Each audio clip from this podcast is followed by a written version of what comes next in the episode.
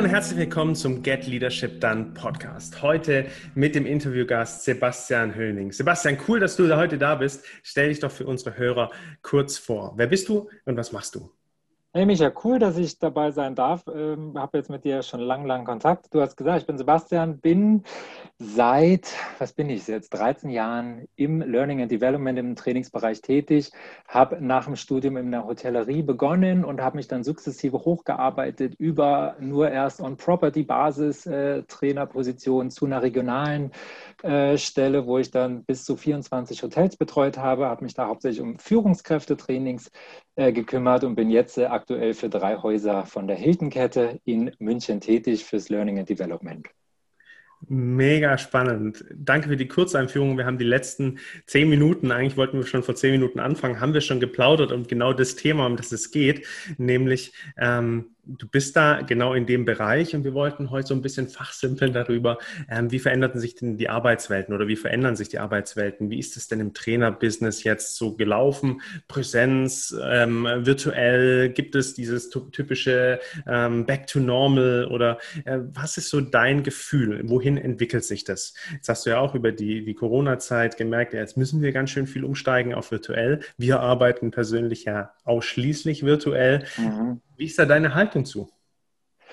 Du, um ganz vorne anzufangen, ich bin der Trainer, der es liebt, vor einer Gruppe zu stehen, in einem Classroom-Setup, in einem Meetingraum, Konferenzraum, wie auch immer du das Kind nennen möchtest, und den Teilnehmern in Auge in Auge zu stehen und zu sehen und mit denen das Training zu bringen, ganz klar zu sehen, hey, wie ist die Körpersprache, wie, was sagt das Gesicht, Mimik, Gestik, ähm, um zu gucken, habe ich das Material schon rübergebracht, die Themen, die Inhalte oder fehlt es irgendwo?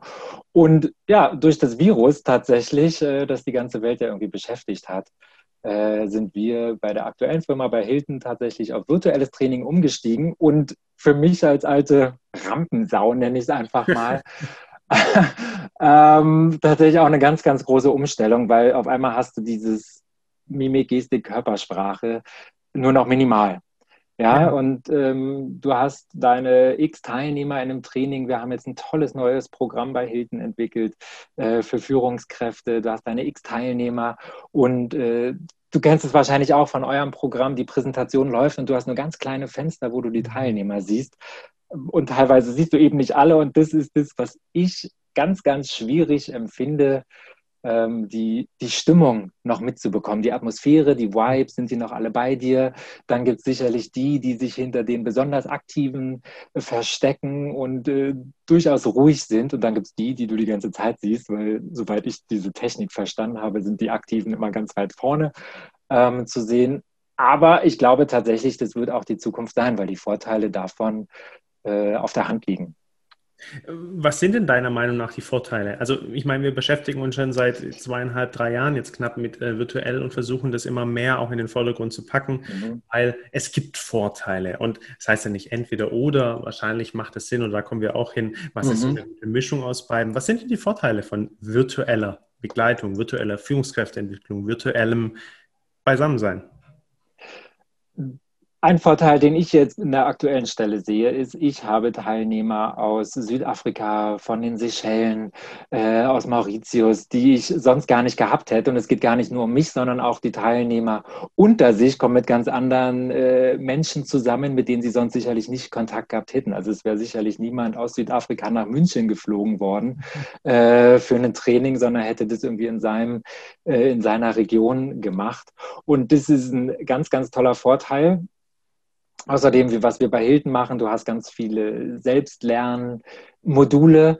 Du kannst deine Zeit komplett selber einteilen. Ja, es ist nicht wie im Classroom. Ich muss jetzt fünf Tage lang dort sein oder drei Tage lang, wie lange auch immer das geht, ähm, die, die Inhalte aufsaugen und dann ja, Druckbetankung äh, bekommen, sondern ich kann sagen, hey, ich habe heute Abend gerade total Lust, was Neues zu lernen und ich habe dann noch das und das offen, das gucke ich mir jetzt an. Ja, und dann hast du halt diese Zusammensessions, wie wir es jetzt haben, die äh, sicherlich getimed sind, geplant sind vom Datum her. Aber das kannst du dir auch rechtzeitig ähm, gut einplanen. Und die gehen natürlich nicht drei Tage am Stück, sondern sind kurz, bite-sized und gut zusammengefasst. Das so als meine persönlichen zwei Hauptvorteile. Und du bist total standortungebunden. Wenn du sagst, hey, ich muss aber heute zu Hause sein und kann eben nicht ins Büro, du kannst das Ding auch von zu Hause machen. Mhm. Klingt ja erstmal total sinnvoll und total nützlich. Mhm. Jetzt hast du gesagt, du bist wieder diese, diese Rampensau. Ja.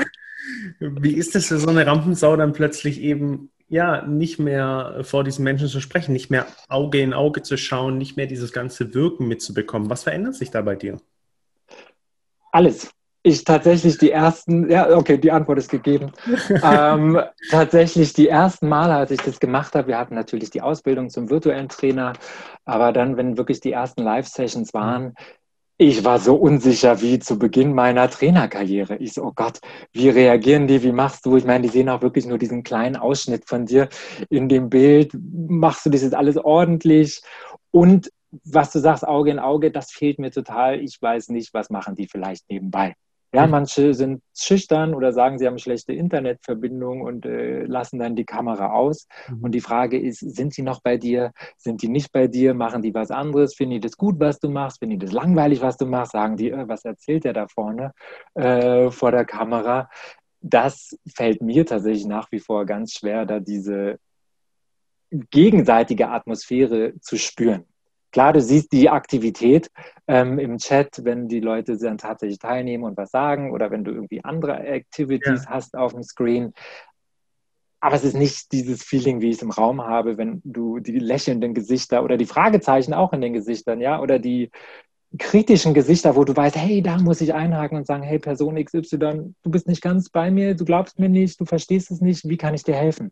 Und die Person dann zu überzeugen das hast du nicht. Du musst also wirklich, oder ich für mich muss hoffen, dass das, was ich sage, ankommt und die Teilnehmer sich schon melden würden, wenn sie Fragen haben. Teilnehmer melden würden, wenn sie Fragen haben. Das möchte ja. ich aufnehmen.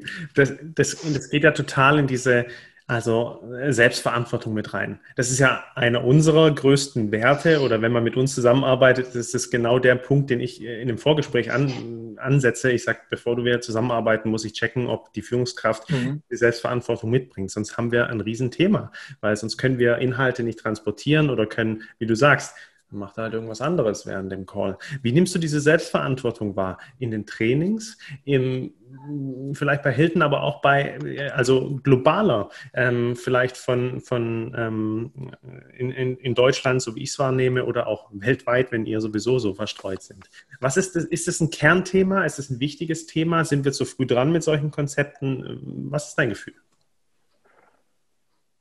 Ich glaube, es ist wir sind nicht zu früh dran mit solchen Konzepten oder ihr seid nicht zu früh dran mit solchen Konzepten. Ähm, es wird immer wichtiger und wir sind weg. Und ich hatte es ja auch in irgendeinem anderen Vorgespräch gesagt, wir sind weg von diesem Spoonfeeding. Die Teilnehmer setzen sich in den Raum, werden mit dem Löffel wie das kleine Kind gefüttert und gehen dann raus und äh, nichts passiert, sondern wir kommen immer mehr dahin, dass sie in die Verantwortung gezogen werden, das Gelernte auch umzusetzen. Und ich glaube, dass es mittlerweile so ist und ich weiß, dass es bei uns im Unternehmen mittlerweile so ist, äh, dass die Teilnehmer ganz explizit wirklich gefragt werden, so hey, und wir haben das Programm, wir sehen das als perfekte Entwicklungsmöglichkeit für dich. Hast du Bock drauf? Mhm. Wenn ja, folgendes erwarten wir von dir und da ist eben auch, du, es liegt an dir. Ja, natürlich kannst du in der Session, wie ich gesagt habe, da sitzen, die Kamera ausmachen und dich berieseln lassen oder einfach nur anwesend sein und an dem anderen Screen was anderes machen. Das ist aber nicht Sinn der Sache. Dann hat der Trainer nichts gewonnen, die Gruppe hat nichts gewonnen, aber du selber hast auch nichts gewonnen, weil deine Zeit ist sicherlich auch viel wertvoller. Und wir bei uns machen das ganz explizit vorher klar und tatsächlich bei jedem Nominierungsformular äh, wird auch extra gefragt, ist der Teilnehmer engagiert genug? Ja, und das machst du halt vorher, äh, stellst du das klar. Und wenn er eben nicht engagiert genug ist oder du das Gefühl hast, weil du die äh, äh, Completion Percentage äh, siehst, die vielleicht ein bisschen hinterher ist, dann musst du die Person nochmal direkt selber ansprechen. Und dann finden sich da sicherlich auch Mittel und Wege, das Ganze äh, zu dem Kollegen zu überzeugen, dass er ein bisschen mehr Verantwortung in der Hinsicht übernimmt. Oder ja. sagt, es war doch nicht der richtige Schritt. Ich meine, die Option besteht natürlich auch immer. Ja, jetzt machst du bei mir direkt zwei Fragen auf. Die eine, Aha. hoffentlich speichere ich die äh, noch gut später. Ähm, die andere Sache ist, ähm, die, also die erste Frage ist, ähm, ja, Selbstverantwortung wird dann mehr gefordert, wenn es rein virtuell ist. Wie kann ich denn die Präsenz damit verbinden mit dieser virtuellen Geschichte, dass ich natürlich Selbstverantwortung fördere und es ja auch möchte. Wir kommen, wie gesagt, zur zweiten Frage später. Mhm. Ähm, wie kann ich die Präsenz damit zusammenbringen, damit man die Verantwortung nicht nur auf Teilnehmerseite ähm, verankert oder hinlegt? Ja, wie ich das in meinen Properties, also in den Hotels, die ich betreue, mache, wenn wir Teilnehmer auf diese virtuellen Reisen schicken, ist, ich setze mich danach immer mit denen zusammen und äh, bespreche wirklich, hey, was hast du mitgenommen, was war gut, was war schlecht, was willst du ausprobieren, was hast du vielleicht schon ausprobiert und was hat nicht funktioniert. Aber dieses One-to-One, individuelles Coaching, wie auch immer du das Kind nennen möchtest, ist, glaube ich, elementar. Ich selbst, ähm, das habe ich dir, glaube ich, auch in einem Vorgespräch gesagt, ich selbst habe Anfang des Jahres an einer virtuellen Lernreise teilgenommen äh, zu einem Training, was ich super spannend fand und das Thema Agilität, darum ging es, ähm, ja immer wichtiger und äh, spannender tatsächlich ist und wird. Und ich hätte, das habe ich mir selber vorgenommen, selber bei, da teilgenommen und hatte auch das Engagement und habe die Initiative gezeigt, aber mir fehlte eben dieses, ja, ich habe es gerade One-to-One genannt im Nachhinein, äh, um das Ganze nochmal zu besprechen. Wenn du mich jetzt fragst, was, worum ging es in dem Training, was hast du gelernt? Ich kann dir die Sachen sagen, aber es liegt jetzt zweieinhalb Monate zurück und wie viel habe ich davon angewendet? Hm, eher wenig. Mhm. Ist es jetzt mein fehlendes Verantwortungsbewusstsein oder ist es das fehlende One-to-One? Wahrscheinlich die Hälfte, die Mitte von beidem. Mhm. Äh, aber ich glaube, das ist elementar. Und ich glaube auch, dass das bei euch nochmal wichtig ist. Aber wenn ich es richtig gesehen habe, auf deiner Seite oder auf eurer Seite, äh, bietet ihr das ja durch diese Coachings im Nachhinein äh, ja auch an. Ja, genau, da setzen wir wirklich viel Wert drauf, gerade auf diese ja. Nachhaltigkeit. Du sprichst es an. Ich habe neulich eine Studie dazu gelesen, dass ungefähr ähm, 10 Prozent bei so einer äh, Schulung äh, hängen bleiben. Wenn es eben nur eins, zwei oder drei oder fünf Tage, hast du vorhin gesagt, es einzelne Tage sind, dann ist es noch weniger. Mhm. Also da können wir sicherlich mehr Mehrwert rausschlagen. Ähm, wie wichtig ist es denn eben auch Präsenz dann zu haben? Also ich meine, wir arbeiten äh, eins zu eins dann im Nachgang auch virtuell. Ähm, wann macht es für dich Sinn, diese Präsenz zu haben? Wann macht es für dich Sinn, diese Präsenz auch zu koppeln mit virtuell? Ich kenne es aus der Ecke, wenn es um Umsetzung geht, um Erfahrung, um Gefühle. Das ist nämlich unglaublich schwer, virtuell abzubilden, finde ich. Was ist da deine Meinung und deine, deine, deine Erfahrung auch? Tatsächlich habe ich im Gegensatz zu dir diese virtuelle Nachgang-Gespräche noch gar nicht gemacht. Also ich treffe diejenigen immer äh, live und in Präsenz. Aber mein erster Impuls, als du die Frage gestellt hast, war, eigentlich sehe ich gar keinen großen Unterschied. Äh, gerade wenn du es One-to-One hast und ich sehe dich jetzt hier gerade vor mir, das Vergnügen haben die Hörer dann nicht. Ähm, aber du kannst eben doch ins Gesicht schauen, du kannst ganz viel sehen, Körperhaltung, äh, äh Sprache mit den Händen, mit den Armen, äh, die Körpersprache ich sehe es gar nicht so schwierig und so anders, wenn du diese One-to-One-Geschichte aber im Vordergrund behältst und eben nicht dann nochmal irgendwie eine Gruppe daraus machst. Ja, das hatte ich tatsächlich probiert. Ähm, es war also gelogen, ich habe es noch nicht virtuell gemacht. Einmal habe ich virtuell mit drei Teilnehmern gleichzeitig das gemacht, aber da wurde es schon wieder schwierig. Ja. Da hat einer gesprochen, auf den habe ich mich konzentriert auf dem Screen und die anderen so ein bisschen außen vor gelassen, wo sicherlich auch spannende Körpersprache äh, zu beobachten gewesen wäre. Ich verstehe. Also wenn ich dich richtig verstehe oder wahrnehme, dann geht es vor allem darum, diese Beziehung, diese Verbindung nicht zu verlieren. Und die geht natürlich super schnell flöten im virtuellen Kontext, weil ich glaube, ein Laptop zu, bin daheim und gehe Abendessen oder mache mein Bierchen auf, weil Feierabend ist oder so. Und das habe ich natürlich im Präsenz nicht. Da muss ich erstmal aus dem Raum gehen, da laufe ich noch den Flur entlang, dann mache ich die Türe auf, setze mich in mein Auto, reflektiere noch mal eine halbe Stunde, bis ich zu Hause bin. Und dann ist es eben nicht der Fall. Ähm, das heißt, wenn ich die richtig verstehe, geht es vor allem um diese Beziehung beizubehalten. Auch im virtuellen Kontext. Wie schaffe ja, ich das? Ja, ja, sorry, dass ich dich unterbrochen ja, habe. Ähm, genau das ist es, Beziehungsebene. Und ich würde noch einen Schritt vorher ähm, ansetzen, tatsächlich bei der virtuellen Session. Nehmen wir an, du hast 10, 12 Teilnehmer äh, in einem Classroom. Ja, einerseits sehen die sich alle live und in Farbe, andererseits können die die Pausen nutzen, um miteinander noch zu chatten, zu networken. Äh, dann hat man eine gemeinsame Mittagspause, die Stunde, wo so viel passiert, was auch so wertvoll für so ein Classroom-Training ist, was tatsächlich bei virtuellen Trainings zum Großteil wegfällt. Ja, also so wie ich es erlebt habe, und ich hatte jetzt tatsächlich auch erst zwei virtuelle Sessions äh, als Teilnehmer gehabt, zwei virtuelle Trainings. Und da war es so, in der Mittagspause haben alle die Kamera ausgemacht, haben alle den Meetingraum verlassen und sind zu sich in die Küche. Und da gab es eben dieses Netzwerken gar nicht. Ja. Und habe ich jetzt noch mit irgendeinem dieser Teilnehmer großen Kontakt? Nein, wir haben uns alle verbunden auf LinkedIn, absolut. Und äh, ich verfolge die, like äh, Contents, was, wenn sie was posten. Aber haben wir großen Kontakt? Nein.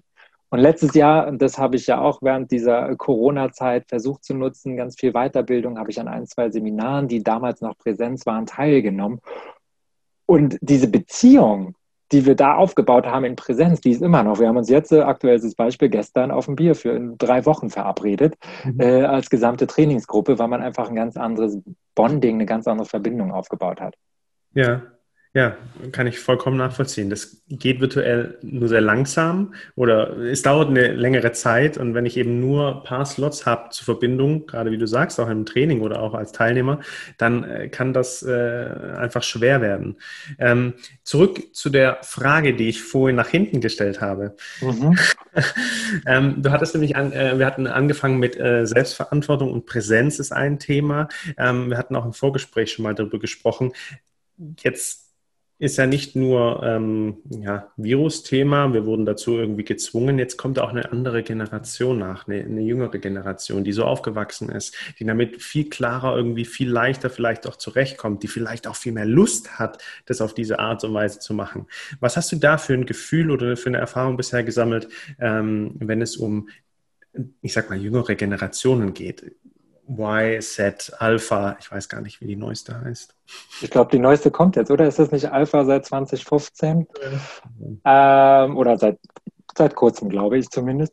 Ähm, eigene Erfahrung, ganz witzig, sie sind tatsächlich schneller und affiner, was die Technik angeht. Also bis ich das klingt jetzt gemein, ich bin 35 und gar nicht so alt, aber bis ich dann wirklich verstanden habe, wie ich welche Tools nutze und wie das funktioniert, hat es schon länger gedauert als bei den jüngeren Kollegen, die gesagt haben, ja, Sebastian, da musst du ja einfach hier klicken und da klicken und es ist ganz einfach. Und ich so, äh, okay, können wir das nochmal langsam machen, bitte?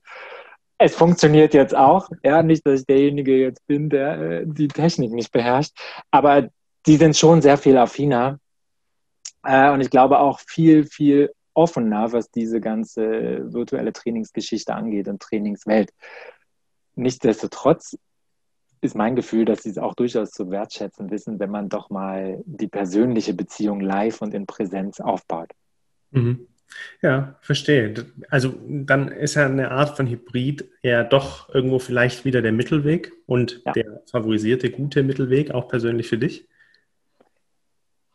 Ja. Ah. Die, äh, die, Rampen, die Rampensau vom Classroom Training wird dann zur Rampensau vom virtuellen und hat aber trotzdem noch diese Live-Elemente dabei. Okay, verstehe.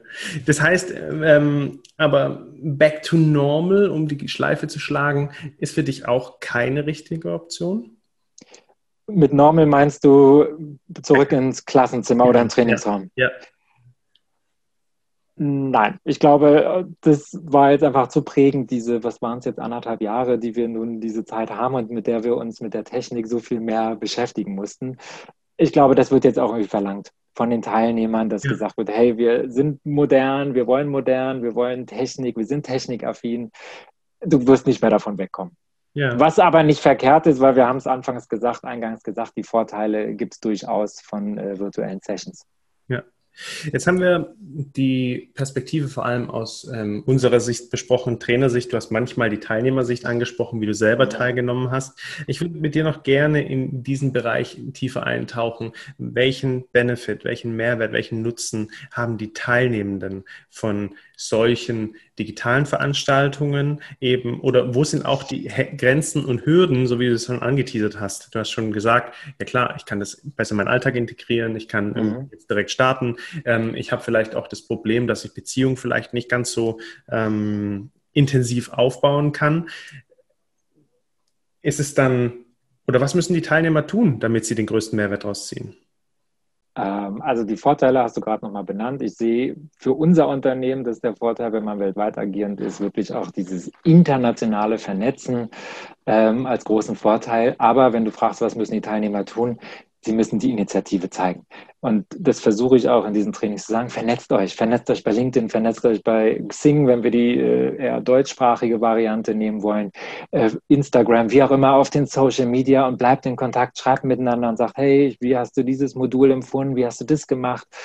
ähm, das, was du im Normaltraining auch machen würdest, was ganz natürlich ist, weil du die Leute, jeden, die Teilnehmer, die anderen jeden Tag siehst, ähm, muss man eben auch ummünzen auf diese virtuelle Welt und da bleibt ihm nichts anderes, als zu sagen, okay, jetzt nehme ich dieses, den Computer, den Laptop und schreibe denjenigen einfach mal eine Nachricht. Und so machen wir es ja tatsächlich auch. Ich sehe ja die Kollegen in Berlin, St. Petersburg, wo auch immer, auch nicht immer. Aber was macht man? Man schreibt dir eine kurze Nachricht und sagt, hey, wie geht's dir? Was sind bei euch gerade Themen? Kann ich dich unterstützen? Hey, ich habe da eine Frage. Und genau so, da müssen wir die Teilnehmer hinbringen, dass sie das eben dann auch von sich aus in Eigeninitiative machen. Mhm.